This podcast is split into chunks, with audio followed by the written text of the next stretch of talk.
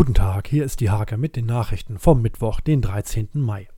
Der Tod eines Verwandten führte in Stolzenau zu einer größeren Menschenmenge. Polizeibeamte lösten die etwa 100 Personen große Gruppe wieder auf. Schüler treffen sich künftig auf begrenztem Raum und müssen doch Abstand zueinander wahren. Am Beispiel der Grundschule Wietzen zeigt sich, dass die Schulen kreative Lösungen gefunden haben. Noch liegen die Freibäder im Kreis Nienburg im Dornröschenschlaf. Nun aber gibt es die ersten Termine. Freibäder öffnen am 25. Mai, Naturbäder erst am 16. Juli. Norbert und Renate Brüggemann aus Münchehagen haben seit jeher Reisefieber. Aktuell jedoch zehren die beiden von den Erinnerungen an verschiedene weltweite Trips.